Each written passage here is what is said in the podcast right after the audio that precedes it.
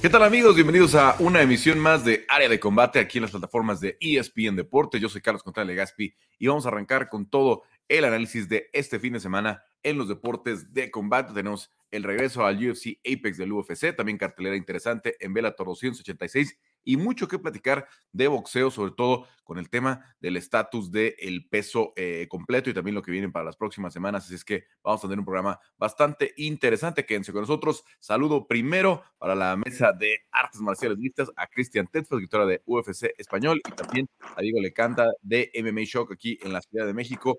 Em, a ver, Diego, Cristian, regresamos al UFC Apex, un UFC Apex que tiene eh, un evento privado en medio del misterio, pero que a final de cuentas tendrá público, ¿no? Aunque no, no fue abierto para comprar los boletos en esta ocasión, habrá algo de público, veremos ya la atmósfera real y con un evento estelar entre Mackenzie Dern y Jan Shannon que puede darnos a la siguiente contendiente, sobre todo en el caso de, de, Mackenzie Dern, porque Jan Shannon ya perdió, digamos, con las que están disputando eh, eh, el título o las que estarían disputando el título, pero Mackenzie Dern se puede colocar ahí, eh, pues ya con la mano levantada, si es paciente, podría ser la siguiente retadora o ya ponerse a una sola pelea de la, de la pelea por el título. Hola Carlos, Diego. Eh, pues sí, como mencionas, creo que la que tiene más oportunidad en este combate pues es Mackenzie Dern en el sentido de que si consigue una victoria, pues se pone eh, en la antesala, ¿no? Prácticamente pues de la fila para una pelea por el cinturón que estará en disputa eh, con Carles Parza y Willy Sang. Eh, Mackenzie Dern, pues viene de tener eh, una victoria importante ante Tisha Torres, perdió contra Marina Rodríguez, pero antes de eso, pues tuvo una racha importante de victorias. su jiu-jitsu es la máxima fortaleza y creo que Jan Xiaonan, a pesar de haber tenido ese comienzo abrupto en el que tuvo muchísimos triunfos, después viene pues el par de derrotas con las que llega este combate. Entonces creo que va a ser muy importante para ella eh, recuperar la buena racha para volver a levantar la mano. Es la número 6 del ranking, tampoco es tan difícil eh, pues que llegue a conseguir una oportunidad, pero como tú lo mencionas, ¿no? Ha perdido con las de arriba, entonces primero tendrá que hacer esa fila contra Mackenzie Dern, que no es un reto fácil, eh, ya lo hemos mencionado, en cuanto Mackenzie sienta peligro, va a llevar el combate al piso, pero Jan Xiaona me parece que tiene eh, pues las herramientas, ¿no? Para alargar este combate, para a lo mejor eh, llevarlo a la instancia que a ella le conviene, que pues es mantenerlo de pie. Es, un choque completamente de estilos, Diego. Vamos a ver a una striker contra una eh, yuyitera o, como ha mostrado también Mackenzie Dern mucha evolución, sobre todo ahora su esquina principal es, Jason Parillo, ¿no? Un coach de, striking, que es principalmente el que ha hecho eh, la evolución final ¿no? en la carrera de, Chito Vera. Sí, justo, definitivamente es.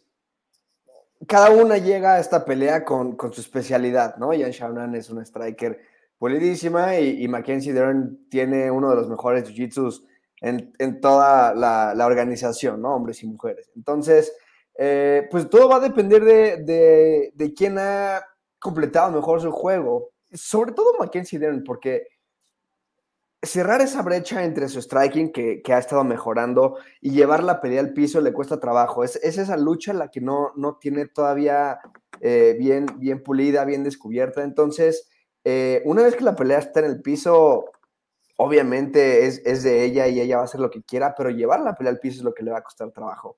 Y, y Yan Xiaonan, pues tiene, pues, la, es, curioso, porque yo creí que era, era más grande de tamaño eh, Mackenzie Dern, pero Yan Xiaonan es la peleadora más alta. Entonces ella va a tener eh, la distancia, ella tiene el, el, footwork necesario para mantenerse alejada de, de, de Mackenzie Dern y, estar entrando y saliendo, evitar acercarse a la reja. Obviamente debe de tener cuidado con las patadas.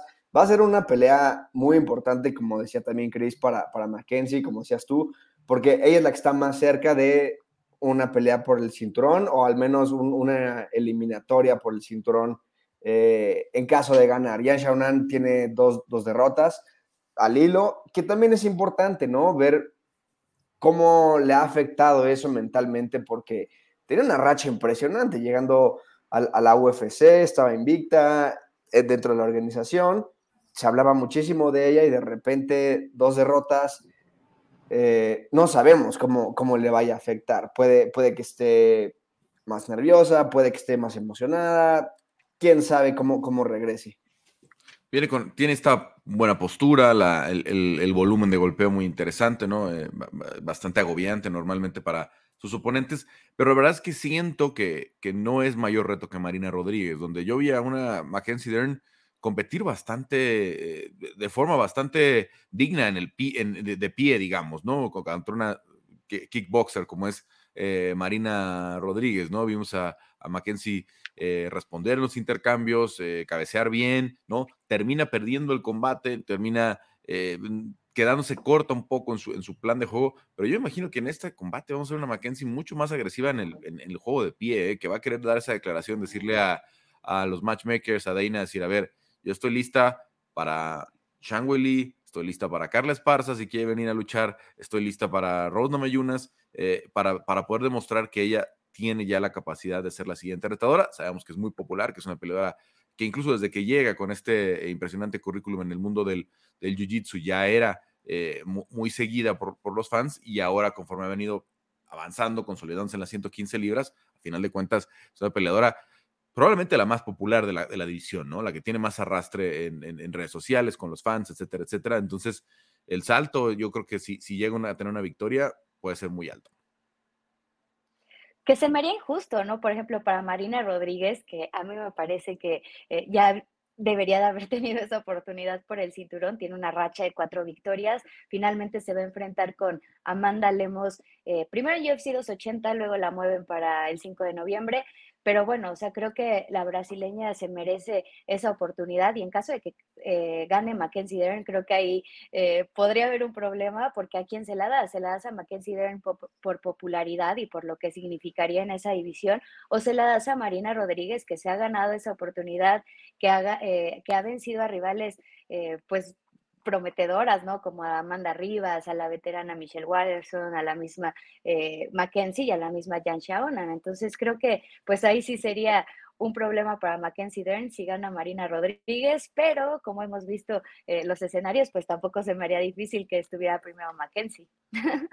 Vaya, no sabemos de, lesiones, eh, de, cómo salgan en, el futuro. La verdad a mí me parece que tiene que ser paciente, ¿no? Probablemente después de Marina Rodríguez puede ser la, la, retadora. Y si no, pues todo pinta ahí para una eh, pelea con, con Rosna Mayunas, ¿no? Eh, con, alguna ex eh, campeona, ex, ex, retadora. Como Jessica Andrade. Jessica Andrade. Sí, yo no estoy tan seguro de que ella esté tan cerca del. del bueno, sí, va a estar cerca del cinturón. está en 115 realmente, ¿no? Jessica, Jessica está instalada en lo, en, en lo que le den mejor postor, ¿no? En lo que le den la mejor pelea. Puede ser 125, puede ser 115, y es más, si, un día amanece de buenas, hasta puede ser 135, ¿no? Si le dan una, una pelea interesante, sobre todo tomando en cuenta, a ver, las 135 libras esta semana perdieron a dos, a dos top 10, ¿eh?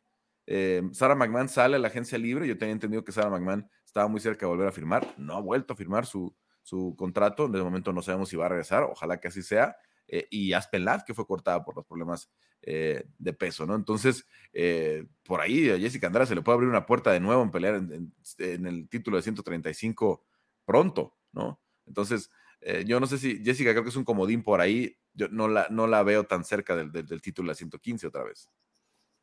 Bueno, puede ser, pero sí, sí creo que, que no está tan cerca del título como, como estamos diciendo eh, Mackenzie sí, va a necesitar, yo creo que una victoria más, sobre todo porque solamente tiene una victoria, o sea, empezó una racha de victoria en su última pelea, entonces sí va a necesitar demostrarse un poco más, muy probablemente con, una Rose Namayunas, eh, que me interesa es, esa pelea porque Rose tiene un jiu-jitsu muy bueno, de la que se podría defender, y, pondría a prueba un poco el, striking de Mackenzie que estamos diciendo que, ha pulido, ¿no? Entonces, eh, sí no creo que esté tan cerca, creo que también mucho va a depender de quién gane eh, la pelea entre, entre Carla Esparza y, y Weili Zhang, igual y Igual hasta ponen a Carla Esparza contra Mackenzie Dern si pierde Carla Esparza. habría que ver también cómo, cómo se desarrolla esa pelea pero creo que sí le falta un poquito y, aunque a la UFC le interesa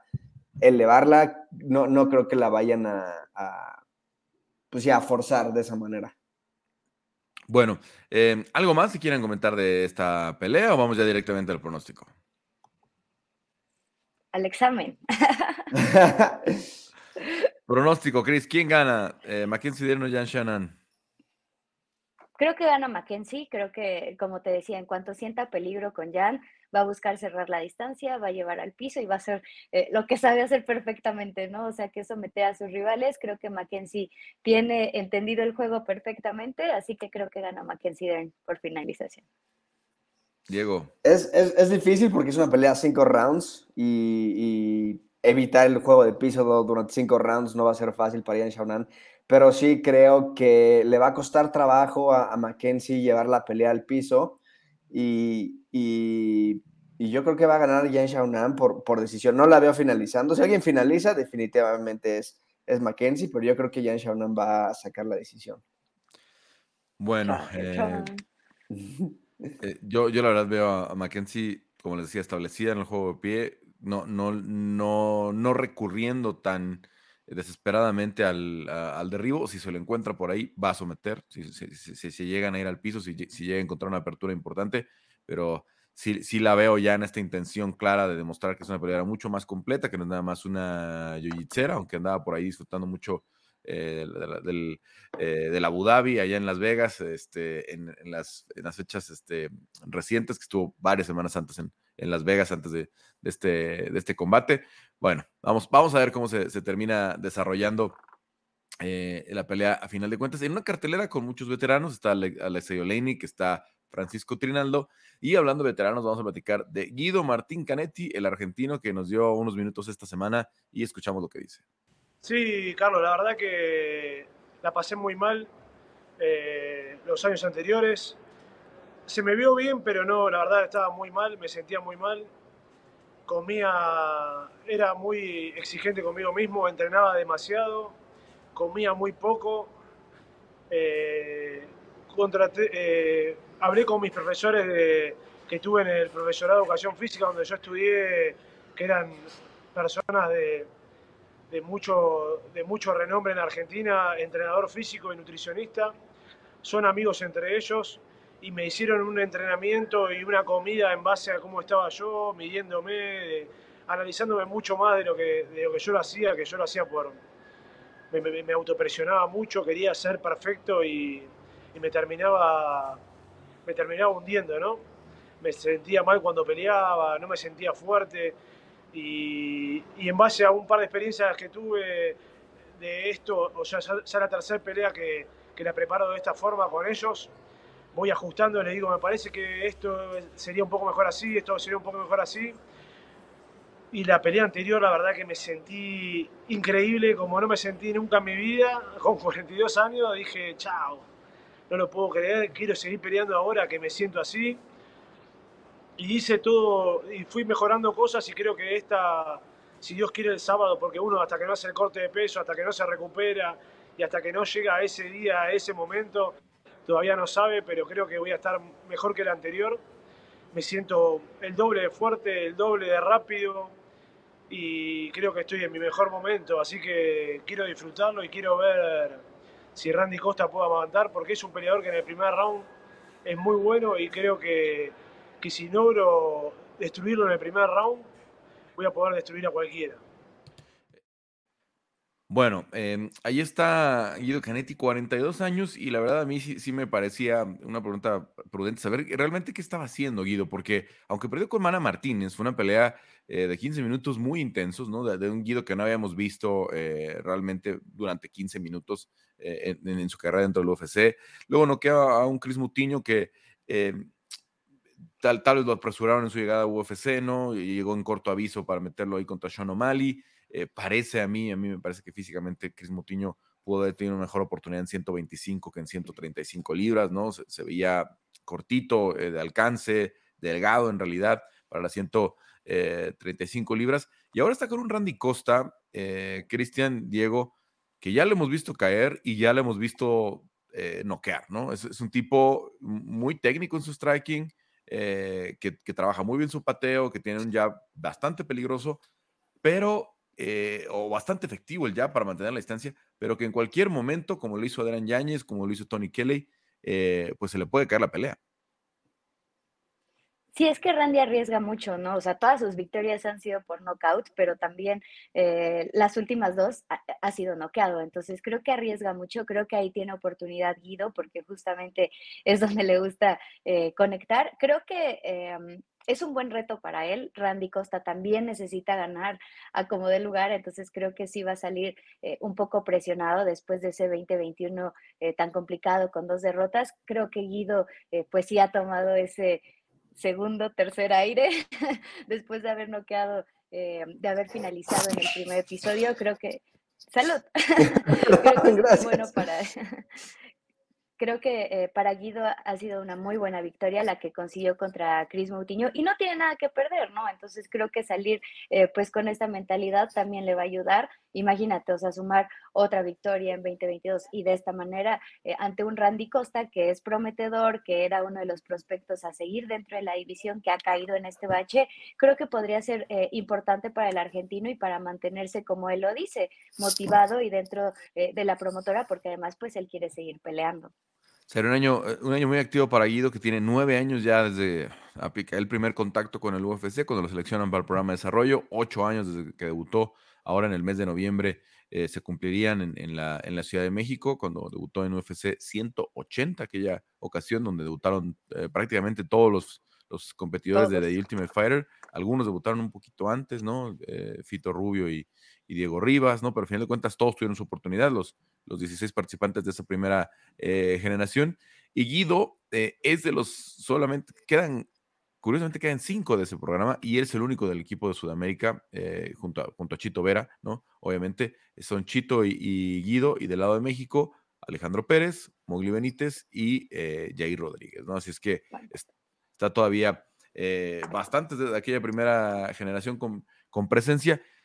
Eh, veremos qué pasa con Guido, ¿no? A mí, la verdad, este, eh, veo por ahí mucha gente que le ha perdido la fe. Eh, sí lo veo, de verdad, en el mejor momento de su carrera, aunque sean 42 años, aunque sea un, rival complicado. ¿Tú cómo lo ves, Diego, este combate para, para Canetti? porque, como decíamos, pues Costa no va a ser una pela fácil, ¿no? Dentro de lo que podía tener en 135, creo que es una de las mejores peleas que, que le podrían haber dado, justo por lo que decimos, Randy Costa es un peleador eh, emocionante y, como dicen en inglés, ve o muere por la espada, ¿no? Entonces, eh, el hecho de que, se, de que sea finalizable, por así llamarle, eh, es muy bueno para, para, para Guido Canetti, porque eso es lo que él tiene que ofrecer, poder, ¿no? Digo, en una división en donde la juventud eh, te da la, agilidad, la velocidad. Eh, él lo que tiene es poder y, a veces es difícil sobresalir. De hecho, en, su pelea contra Chris Mutiño, creo que se vio muy bien porque si algo aprendimos de Chris Mutiño en la pelea de Sean O'Malley, era que era muy resistente y tenía mucha durabilidad. Y entonces que, que Guido haya sido suficientemente poderoso para finalizarlo, habla muy bien de él. Y, y, creo que, Randy Costa también puede, puede ser un, peleador que, que termine siendo noqueado por, por Guido y, a, ver qué, a ver si tiene un segundo aire en la división, porque no lo había estado yendo tan mal antes de esa, de esa racha de, tres derrotas. Eh, yo no sé cómo está el tema de los contratos, pero si, si empieza a, juntar dos, tres peleas, igual y no podemos esperar que llegue por un cinturón, pero, pero sí que tenga peleas interesantes y divertidas en la división. Eh, todavía le veo mucho futuro. O sea, para la edad que tiene, no se ve eh, que, que se tenga que ir pronto. Entonces, yo sí le veo todavía futuro a, Guido si gana esta pelea. Sí, porque muchos lo jubilaron en, otros momentos, ¿no? Eh, sobre todo cuando tuvo la suspensión, una larga suspensión a los casi 40 años, ¿no? Dos años fuera. Eh, y, la verdad que, que, se empeñó y también está haciendo un gran esfuerzo ahí para, para traer a su hermano Bruno, que, ya fue campeón de combate Américas, ¿no? Que, que, ha demostrado también buenas cosas. Veremos si, si tiene ahí también la oportunidad. Bruno Aquiles Canetti. Pero bueno, otro latino que tiene una pelea importante, John Castañeda, hablando de, campeones eh, o peleadores destacados en, combate Américas, ¿no? Eh, que llegó con un inicio flojito, ¿no? Por ahí decíamos, híjole, a ver cómo le va en el salto ya al UFC. Y ahora está con la posibilidad de meterse en una tercera victorias. Estamos hablando de John Castañeda con Daniel eh, Santos. ¿Cómo ver este combate para, para el Sexy Mexi? Que, pues, la verdad, mucha gente creo que lo está viendo bajo el radar. Y él sí, digamos que tiene la edad. Y, y si se mete en esta racha de tres, pronto podemos empezarlo a ver ya con nombres interesantes de la división. Sí, una muy buena oportunidad para él, ¿no? Después de esa victoria en 2022, el tener actividad, eh, pues al menos dos peleas este año creo que va a ser muy bueno para él después de esa larga ausencia que tuvo entre pelea y pelea. Eh, vence a Nathaniel Wood, vence, eh, digo, perdón, pierde con Nathaniel Wood, después vence a Eddie Wineland y después vence a Miles Jones. Entonces creo que eh, fueron dos retos importantes para él, los dos los gana por finalización. Eh, creo que Sexy Mexi va de menos a más, está mostrando, está mostrando, creo que llegó con expectativas, después bajó un poco el rush, pero ahora eh, creo que llega más tranquilo, más maduro, tiene un reto en Daniel Santos que tampoco será fácil, Daniel tiene un extraordinario juego de piso, pero creo que es muy ganable, ¿no? Para, para John Castañeda y en caso de conseguir esa victoria, como tú dices, es volver a poner esos reflectores sobre su desempeño y hablar otra vez de esa nueva sangre de las 135 libras. Y, y, y, la verdad es que Mal Jones es un rival, creo que bien menospreciado, tiene muy buena pegada, es, un, es una victoria también de mucha calidad para, para John Castañeda. Yo pensaría que debe ser bastante favorito aquí contra, eh, contra el Willy Cat. ¿Cómo, ¿Cómo ves este combate para John Castañeda, Diego? Bien, muy, muy, muy favorable. Creo que John, eh, no sé, me recuerda un poco a, a ¿no? En, lo que pueden ofrecer, en, que si siguen finalizando, pues van a seguir llamando la atención. Y creo que, pues sí, como dice Chris, es una pelea difícil por el juego de piso que tiene Santos, pero creo que, que John encontró algo que tenía que mejorar, que cambiar y, lo ha podido poner eh, a prueba y, lo ha estado usando desde esa derrota con Nathaniel Wood. Entonces, sí veo una pelea muy favorable para, para John y, una carrera. Creo, creo, que de verdad eh, el, el, hecho de, de, estar manteniéndose activo, porque justo a veces eh, eso, eso pasa, ¿no? No, no, no, es, suficiente las peleas que están agarrando al hilo, pero, pero creo que creo que John lo está haciendo muy bien. O sea, sí, sí, sí le veo no solamente un, futuro bueno en esta pelea, sino en la división. A, mí me emociona mucho, John. Bueno, ahí está eh, lo de la cartelera. ¿Alguna otra pelea que no nos debamos eh, de perder para, para ustedes? Pues yo creo que la coestelar, ¿no? Trinaldo Randy Brown, o sea, creo que es una pelea muy interesante por cómo llegan los dos. También ver a Trinaldo en ese nivel, eh, después de estar 10 años dentro de UFC, me parece extraordinario. Ha ganado cinco de sus últimas seis peleas. Eh, Randy Brown ha hecho lo mismo. Entonces, eh, yo creo que va a ser interesante en esta división de 170. Diego. Obviamente, como dijiste, la pelea de, veteranos de Ilir Latifi contra Alexei Oleinik va a estar muy interesante. Cuando se vaya al piso, van a haber muy buenos scrambles. Eh, vamos a ver bombazos. Esa pelea, esa pelea va a ser muy buena, pero yo tengo muchas ganas de ver a, a Yusuf. Es, un peleador que me emociona demasiado. Creo que tiene un, gran striking, tiene mucho potencial. No me encanta la pelea que le pusieron. No, no, no veo por qué este, deba enfrentarse a un Don eh, que pues apenas va a debutar en, en, la jaula de la UFC. Creo que es, double champ en en otras divisiones o, es campeón en dos divisiones, algo así. Y estuve viendo highlights y, Don Shaney's, pues, pues sí, lo único que tiene es poder y, y, creo que va a ganar eh, su pelea Sodiq Yusuf, pero no, no me gusta porque si pierde, pierde mucho y si gana, no gana demasiado. Pero, pero Sodiq es un peleador con mucho, mucho potencial también en, en 145.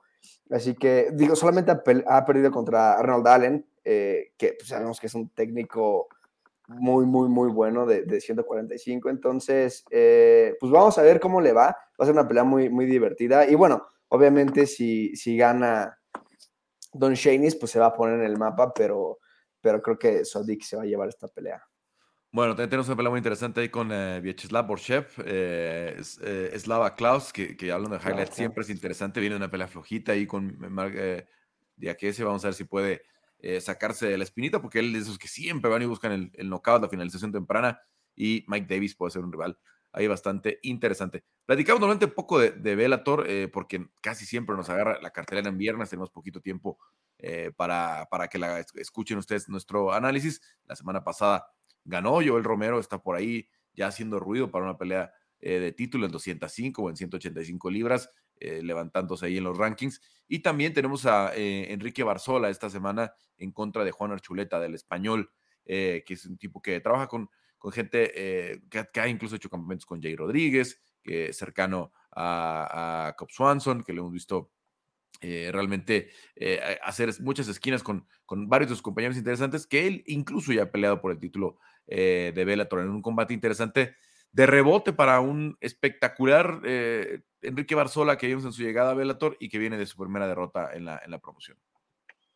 Sí, los dos vienen eh, de perder, ¿no? Entonces creo que es un combate interesante para ambos y además Barzola toda la actividad que ha tenido este año, ¿no? O sea, porque esta sería su cuarta pelea eh, en prácticamente 10 meses, entonces creo que eso es eh, excelente para él, para su carrera, mantenerse activo y ante un rival que es complicado, que es de renombre dentro de Bellator y que también necesita ganar. Entonces creo que eh, es un combate clave para ambos en esta división de 135 libras y para devolverle también pues esa confianza eh, al peruano, ¿no? Y de empezar a buscar pues cosas importantes dentro de Bellator.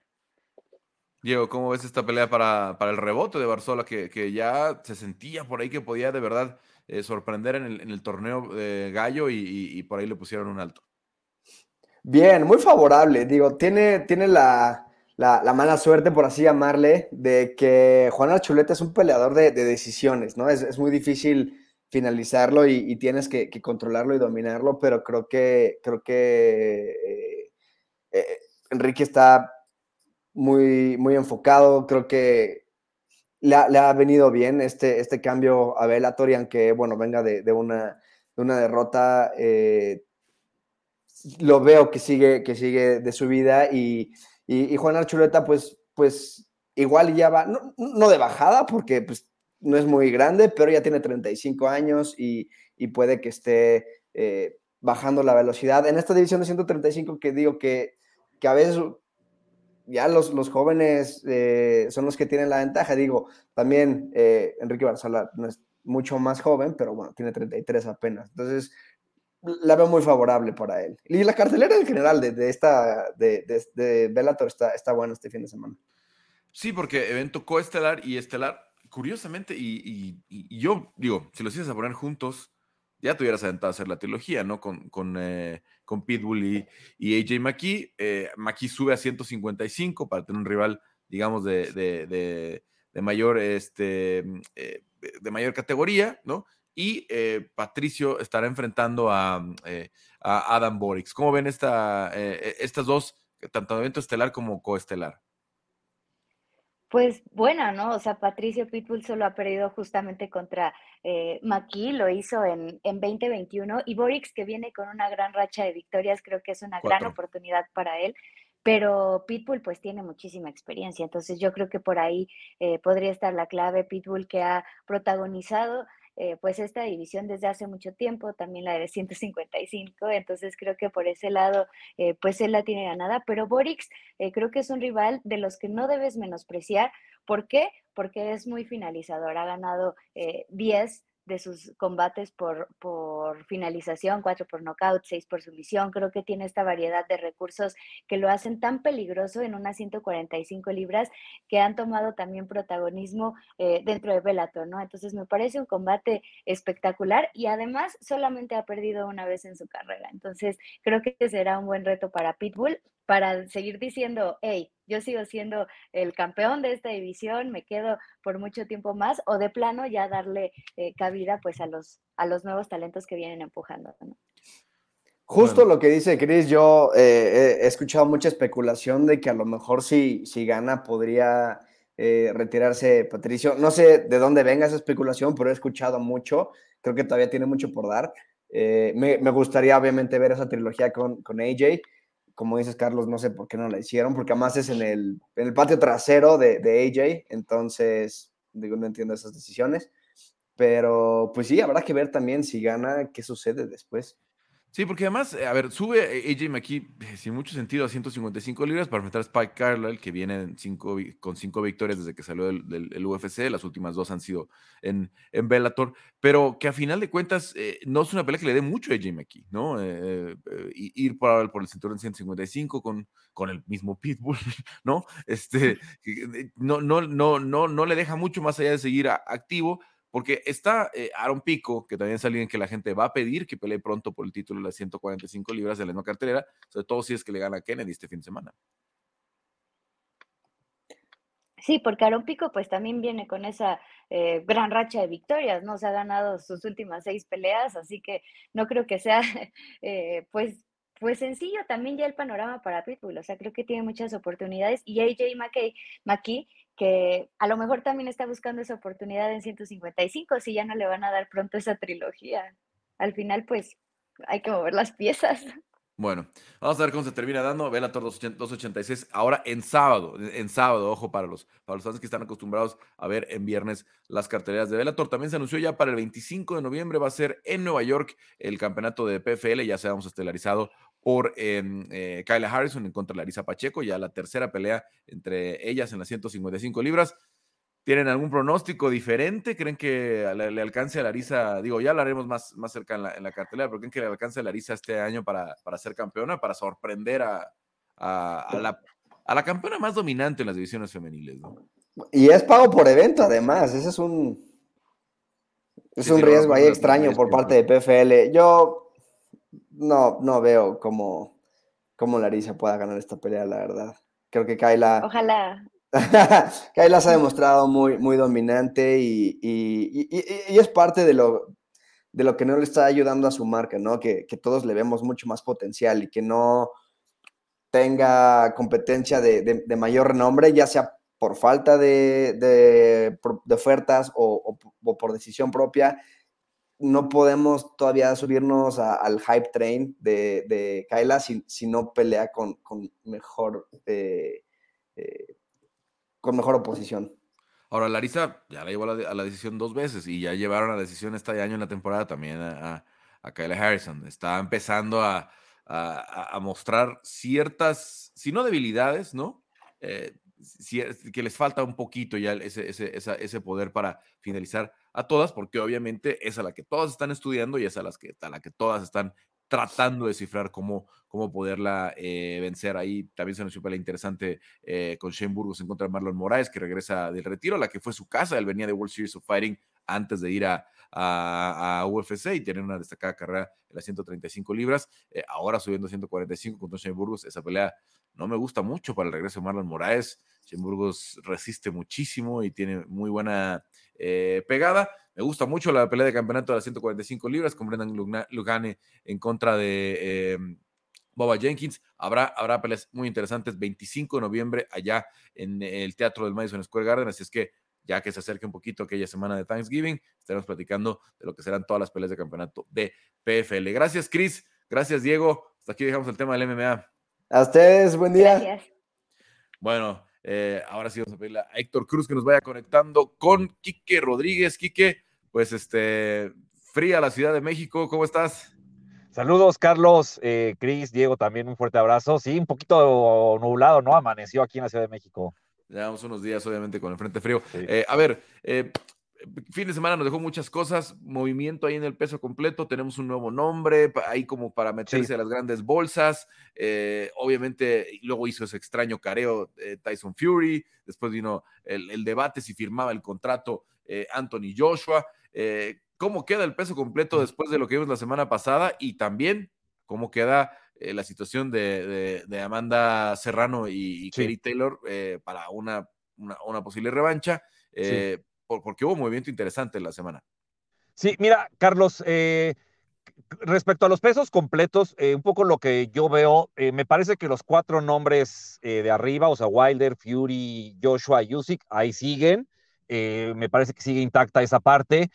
Yo a Joe Joyce lo veo como el peleador que está abajo de ellos y que podría pelear perfectamente contra cualquiera de ellos, ¿no?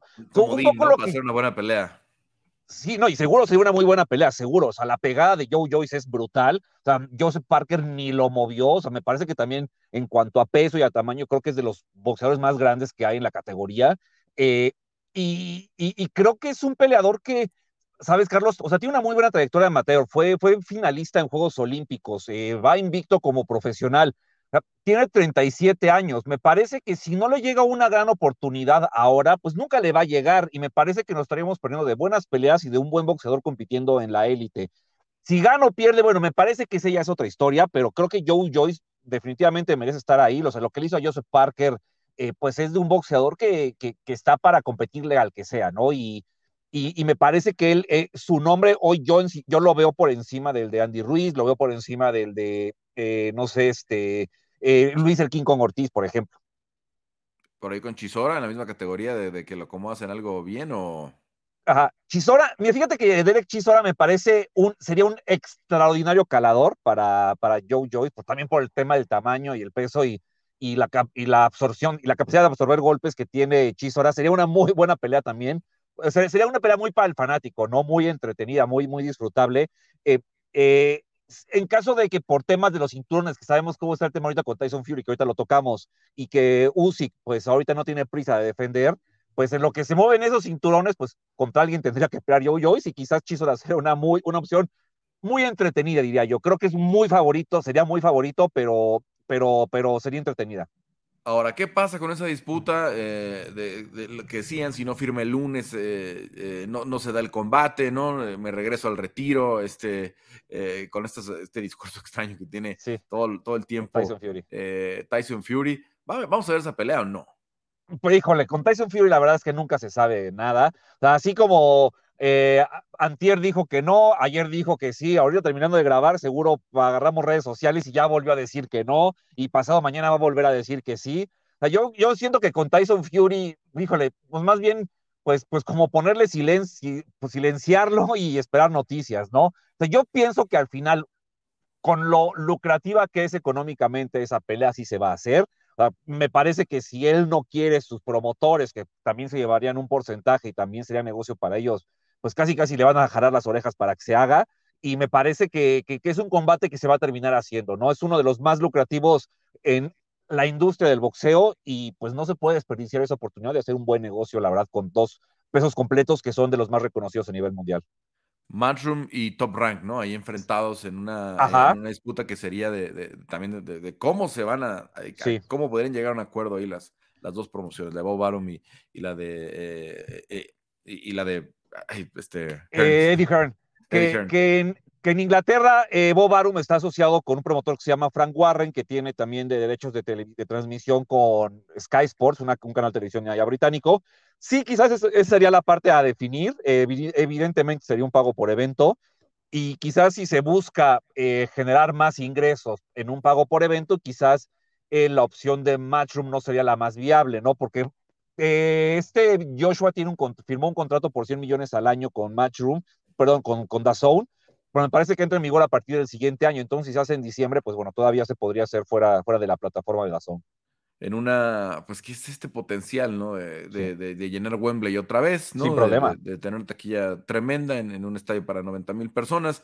Así es que, bueno, pues, pues pinta por ahí eh, eh, para, para, una pelea muy jugosa. Veremos qué, qué sucede con, con aquello. A ver, eh, Amanda Serrano vi muchas críticas, ¿no? Como que a mucha gente creo que esperaba que noqueara eh, temprano. ¿Cómo viste tú, Amanda, en, su regreso? Eh, yo, yo, yo, vi bien a una Amanda Serrano, pues, pues más serena, quizás sin prisas de noquear.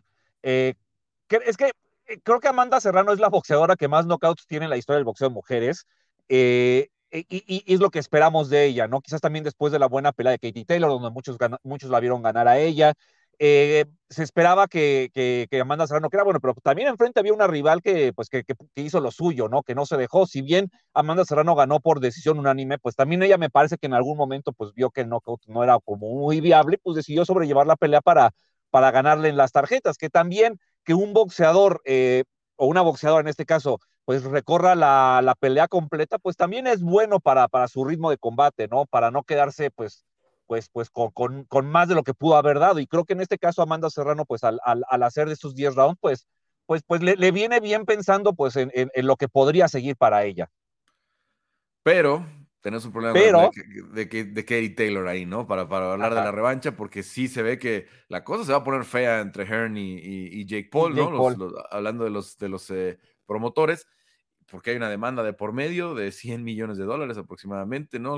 Sí. Por, por, por, difamación que le está haciendo Hearn a, a, Paul, por una ah. acusación gravísima, ¿no? Una acusación eh, en la que dice que que tienen un juez al menos pagado, ¿no? Que, que está arreglándoles peleas a, a, favor incluida esta pelea de, de, de, Katie Taylor y Amanda Serrano, ¿no? Sí, que, que es chistoso. Entonces, eh, ¿dónde tiene Eddie Hearn sus, eh, sus, jueces, no? En Inglaterra o en Estados Unidos o en todos lados.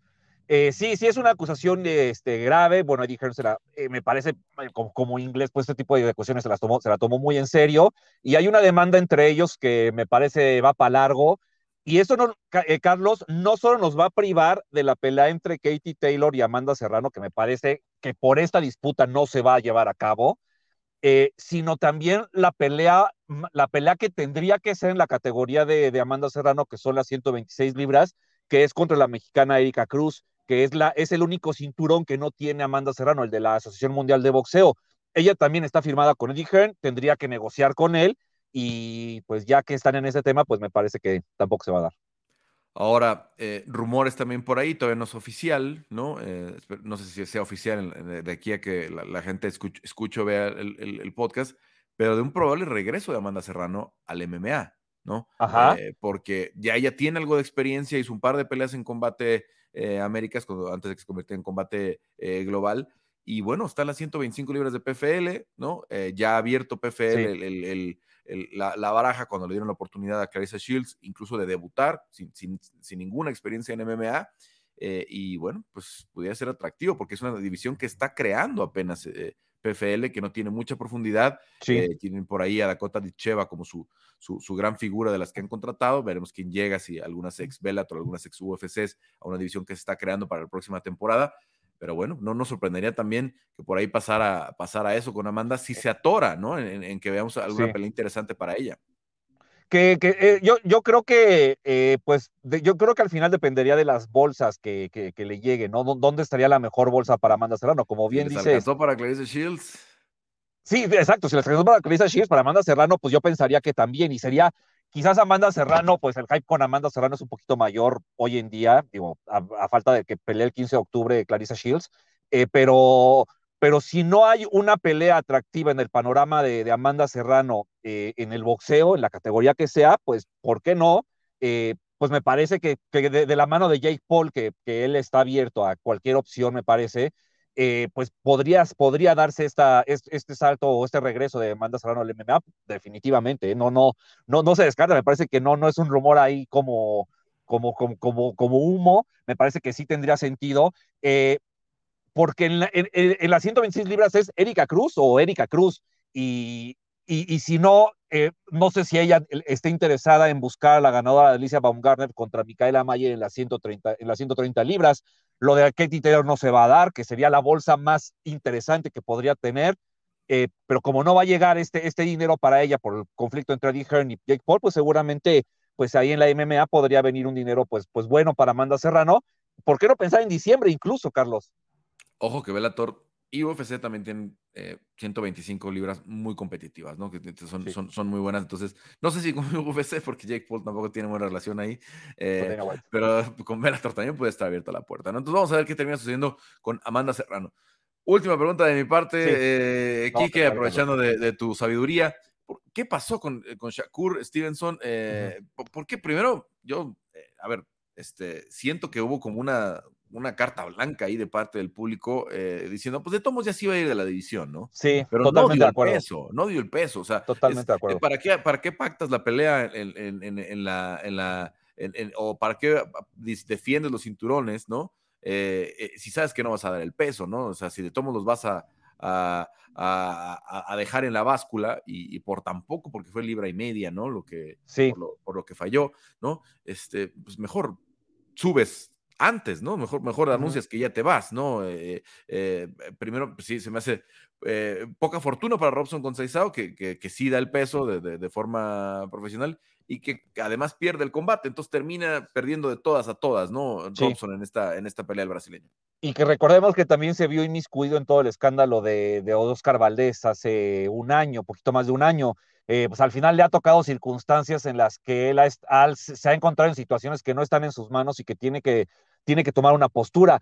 yo lo personal, a mí me parece que, por primer, con respecto a Robson Conceição, me parece que negoció mal el tema de, de, la compensación respecto al peso. Me parece que pudo haberle sacado más dinero a, a le sacó 150 mil dólares de, eh, de, una bolsa de 3 millones. Aquí en la Ciudad de México, por ejemplo, Carlos, son, es el 25% en, en caso de que se pase de peso. hubieran sido como 750 mil dólares más o menos los que lo hubiera podido sacar. En aspecto creo que no, no negoció muy bien eh, Robson Conceição, él, su equipo, eh, y respecto a la pelea, estoy completamente de acuerdo. Eh, el tema del peso, pues es la regla número uno en los deportes de contacto y, y creo que si él sabía que iba a fallar, pues eh, tendría que haberlo anunciado desde antes, ¿no? Y respecto a lo que dices de la carta blanca, estoy completamente de acuerdo contigo. Es, es como el deporte, el boxeo es un deporte de apreciación, le dicen, ¿no? Pero cuando hablas de apreciación, no, no solo hablas de, que yo vi ganar a tal o vi ganar al otro, ¿no? Hablas de cómo percibes a los boxeadores. Por ahí leí en redes sociales que si hubiera sido Ryan García que se hubiera pasado de peso, bueno, de, irresponsable influencer, no lo hubiéramos bajado, por decir algo decente. Pero en este caso. A Canelo, a Yerbonta, o sea, no, no, no, no, no vi esa lluvia de críticas que hubiéramos tenido con, con cualquier otra estrella del, Totalmente. Del box. Totalmente, ¿no? Y con Shakur fue, ah, bueno, pues ya, me, qué bueno que recibimos a un gran 135, ¿no? Qué bueno, ya quiero ver la pelea con Lomachenko, ¿no? Estoy completamente de acuerdo, no, no se mide con la misma vara, pues muchas veces, no sé, me parece que tendría que ver con el carisma o, o del boxeador o con las o, con el futuro del boxeador o con el interés que había en esta pelea, ¿no? O sea, también este combate contra Robson con pues, pues pintaba para ser un combate, pues, pues muy aburrido. Eh, quizás de, de, acuerdo a la baja expectativa que había, no, no resultó tan, tan este, eh, monótono como se pensaba. Shakur, la verdad, ya es que arriba del ring dio una cátedra. Pero, pero sí, estoy completamente de acuerdo. ¿eh? A Shakur no se le midió de la misma manera que se lo hubiera medido a otros.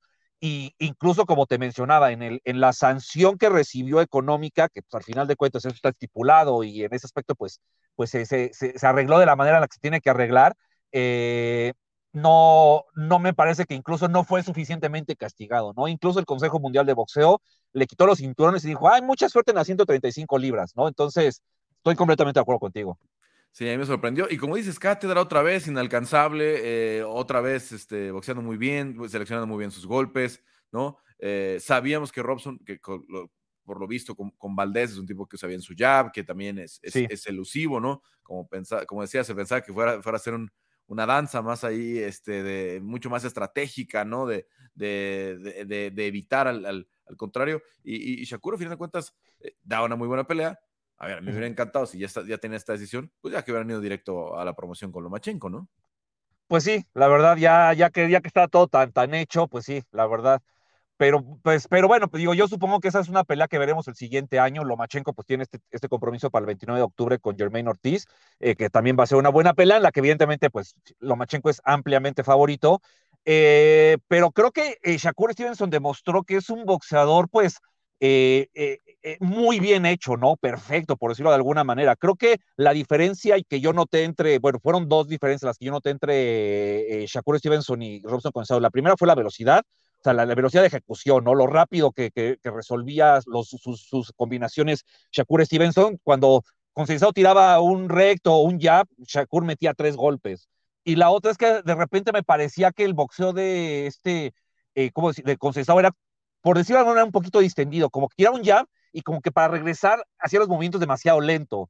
Y, y, Shakur era un, boxeador, fue un boxeador muchísimo más enfocado en la pelea y así pues evidentemente la sacó sin ningún problema. Conceição le aguantó todos los golpes, le aguantó los 12 rounds, algo que parecía en algún momento de la pelea que no iba a suceder, pero pues digo, al final de cuentas, eh, eh, Shakur no se caracteriza por ser un noqueador, ¿no? O sea, ha sacado ventajas por su tamaño, por su físico, ahora en 135 pues no será una ventaja tan grande, pero creo que sí demostró que las cualidades que tiene como boxeador, pues sí lo ponen en un nivel que a lo mejor no nos animamos a, ponerlo, ¿no? Como un top 10, por decirlo. Ahora, ¿qué hacemos con las 130 libras? Con las, con las 130 libras, híjole, pues esperar a que suban boxeadores, Carlos, pues esperar que el vaquero suba, que se dé una pelea con Oscar Valdés y pues no mucho más, ¿eh? la verdad o algo o algo así, ¿no? De, momento. ¿Con quién? La revancha ah. Valdés, y Robson tendría sentido, ¿no? Pues tendría sentido, sí, porque pues hay muchas dudas, eh, eh, mucha polémica respecto a esas tarjetas. Tendría sentido esa revancha. Pues me parece que los dos, pues, también querrían pues reencontrarse con su boxeo tras perder con Shakur Stevenson. Y me parece que también el camino está puesto para el vaquero Navarrete, para que suba. También le costó dar mucho el peso en la 126. Me parece que en la 130 pues podría sentarse muy bien. Y pues esperar que por ahí a ver si Rey Vargas, este, eh, Mark Maxayo, o sea, peleado, eh, o sea, cómo se agarrar boxeadores de la división, de la categoría más abajo para subirlos, porque ahorita está medio desierta, la verdad. Bueno, pues suerte para Shakur, este, que ya sabemos que sí era 135 y por ahí le, le, perdonaron que fallara en dar el peso, dejar vacante los cinturones. Em, esta semana, ¿qué tenemos eh, en las carteleras interesantes? Bueno, pues me parece que lo más interesante es el retiro de, la pelea de retiro de Jackie Nava, pues para muchos la mejor boxeadora mexicana de todos los tiempos se, despide este sábado entre, ante una Argentina eh, de apellido Yaniqueo. Eh, pues evidentemente es una pelea en la que pues, eh, debe de lucirse Yaquinaba, debe de despedirse ganando y debe de cerrar una carrera que fue brillante, pues una carrera que, que, que, habrá que, que, ponerla en el Salón de la Fama porque me parece que se lo merece y que gracias a ella y bueno, y otras boxeadoras en su momento, pues se abrieron las puertas para muchas boxeadoras mexicanas hoy en día que, están aprovechando esas oportunidades que, en su momento boxeadores como Jackie Nava crearon. Y bueno, también está Luis Neri, ¿no? En, todas las sí. En la, en la coestelar está Luis el Pantera Neri. Eh, va ante David el Severo Carmona, un boxeador que me parece ya pasaron sus mejores días, pero bueno, pues por ahí hay que ver, me parece que Luis Neri debe ganar por knockout. Eh, sabemos que es un poquito pues inconsistente, puede darte una pelea tremenda y noquear en el segundo round o, o se puede ir a la decisión y verse mal. O sea, no sabemos muchas veces qué esperar con Luis el Pantera Neri, depende cómo se haya preparado, depende de qué tan seria se haya tomado la preparación. Pero bueno, eh, me parece que es un boxeador con muchísimo talento que cuando lo explota de manera correcta, pues es súper interesante. Bueno, Quique, ¿algo más esta semana? Pues sería, sería todo, Carlos. Pues, pues, pues a estar pendientes del boxeo este fin de semana. Bueno, pues muchas gracias. Eh, obviamente te escuchamos en, el estilista. Eh, tuvimos mucho movimiento. La próxima semana platicaremos de más temas del mundo del boxeo. Sí, Carlos, muchísimas gracias y pues buen, buen fin de semana. Bueno, pues gracias por acompañarnos en esta eh, edición de Área de Combate. Gracias a Héctor Cruz, como siempre, en la producción, a Cristian Tetzpa y a Diego Lecanda que nos acompañaron. Yo soy Carlos Contreras Legaspi y los espero la próxima semana aquí en Área de Combate de ESPN Deportes.